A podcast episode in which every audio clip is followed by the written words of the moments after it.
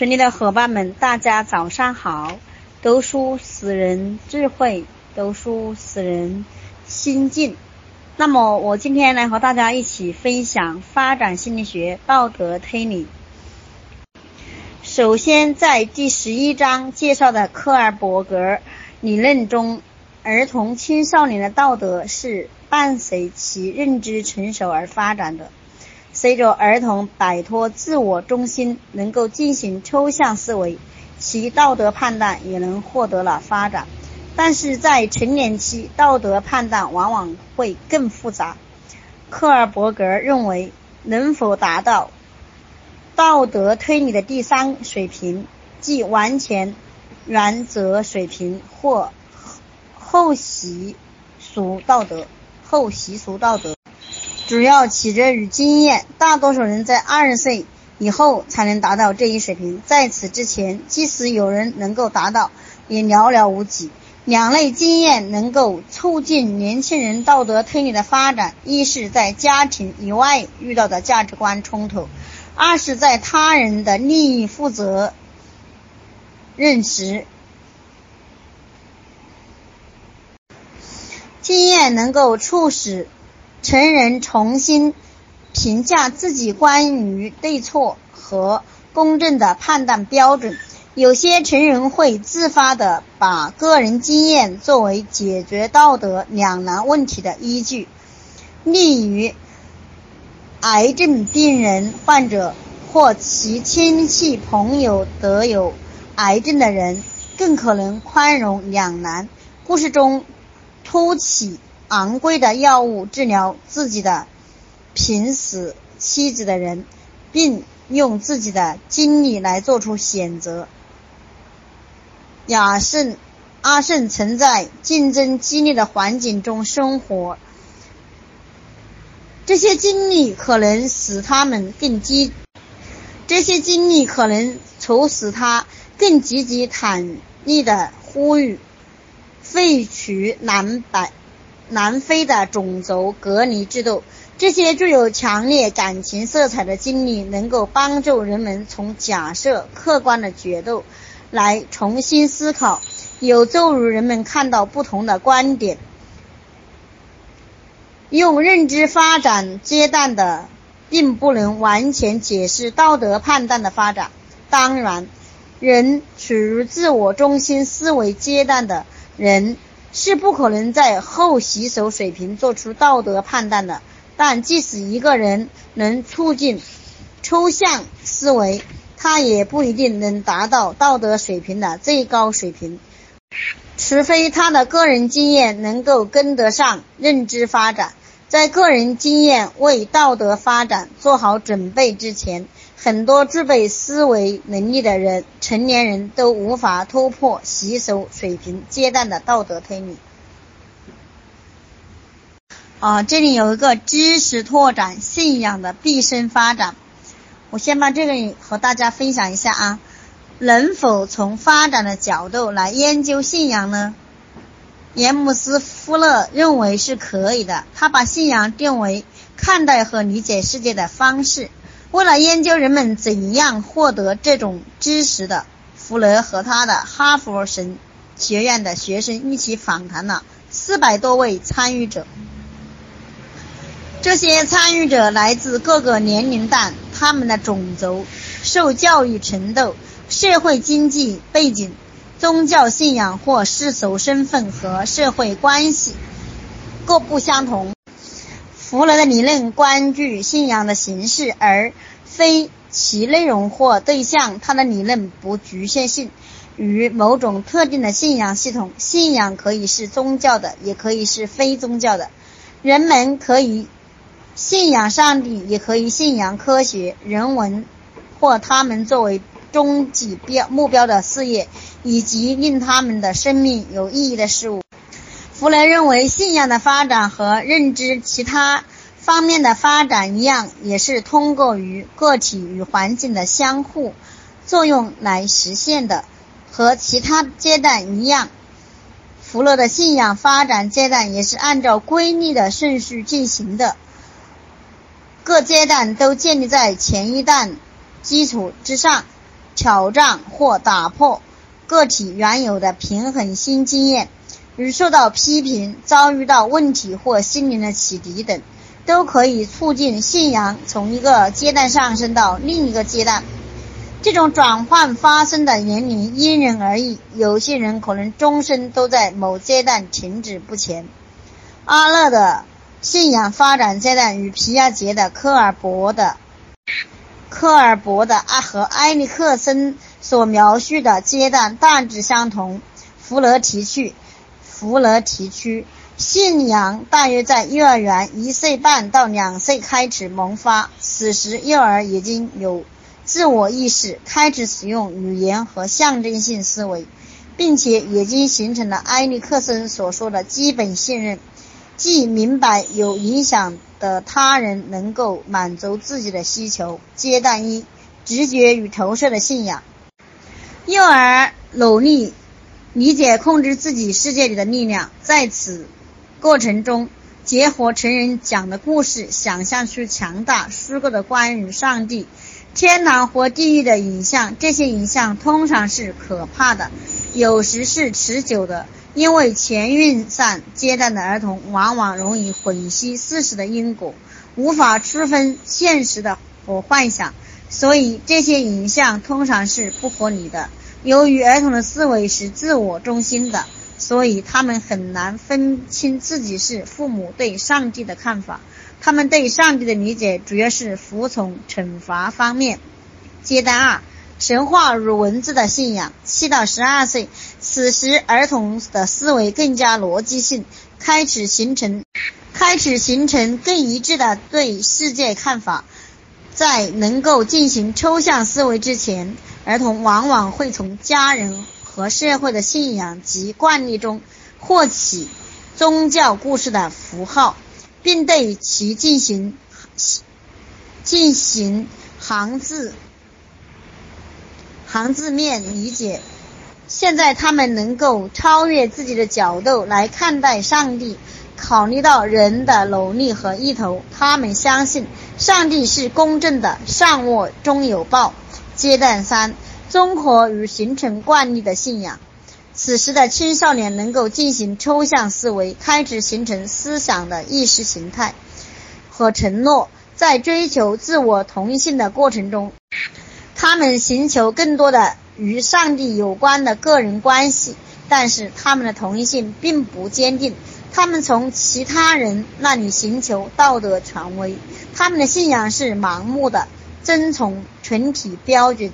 这一阶段的特点是追随某宗教的组织，大约百分之五十的成人都不能超越这一阶段。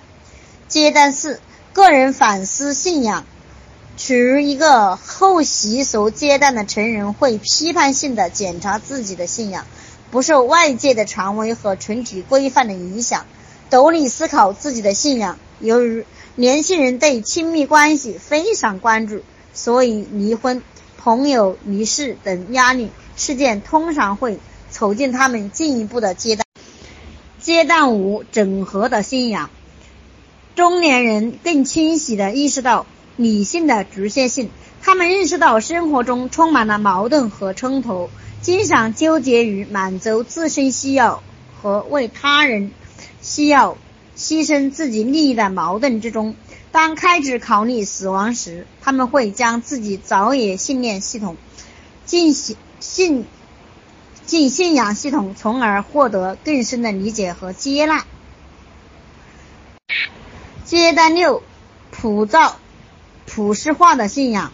弗雷把一些道德和精神领袖归于这一汉有人达到的终极类别，于圣雄。如圣雄、甘地、马丁、路德金和特蕾莎女修女，他们对人类的愿景和承诺广泛，令人极其振振奋。他们满腔热忱，想要投入他能改变世界和统一世界的力量中，因此他们比其他人更透明、更简单，在某种意义上也是更具有人性的光辉。因为他们威胁到了现有的秩秩序，所以往往会成为絮叨者。他们虽然热爱生活，但不墨守成规。这一阶段与科尔伯的道德发展第七阶段水平是平行的。作为系统研究信仰发展的先驱之一，福勒的影响力巨大。他的著作是很多神学院的指定读物。但有人批评说，福勒的信仰概念与传统定义不一致，其中包含了接纳而非内省。他们对福勒强调认知。知识提出质疑，认为他低估了简单、坚定且无条件信仰的成熟。也有人质疑信仰是否遵守朴实化的阶段来发，至少是否遵循福勒提出这个六个阶段。福勒本人则提醒大家，尽管他的确让处于信仰发展最高价值、最高阶段的。人扮演了道德和精神榜样，但并不能认为这些人就比其他人更优秀或更真实。弗雷的样板并不是随机的，而是来自美国北部城市或附近的付费志愿者。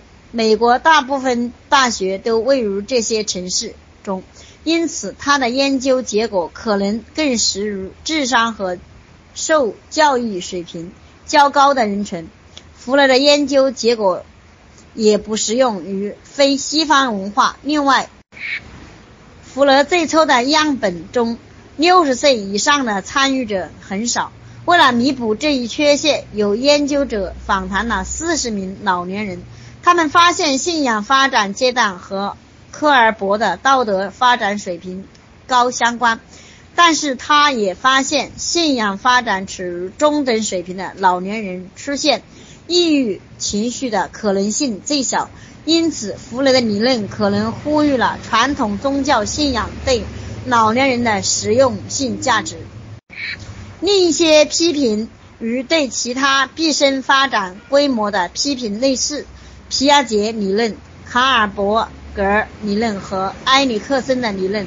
最初参与者也是随机选择的，还需要更多，尤其尤其是来自。西方非西方文化的研究，以验证、修改和扩展弗勒的理论。一九八七年离世前不久，科尔伯提出了道德推理的第七阶段，超越了对公正的考虑考对公正的考虑。在此阶段，成人要思考一个问题：为什么要坚守道德？科尔伯认为这一问题的答案是。一种宇宙的视角，与宇宙、自然或神明相通、相统一的观点，即个体能够从宇宙整体的角度来看待道德问题。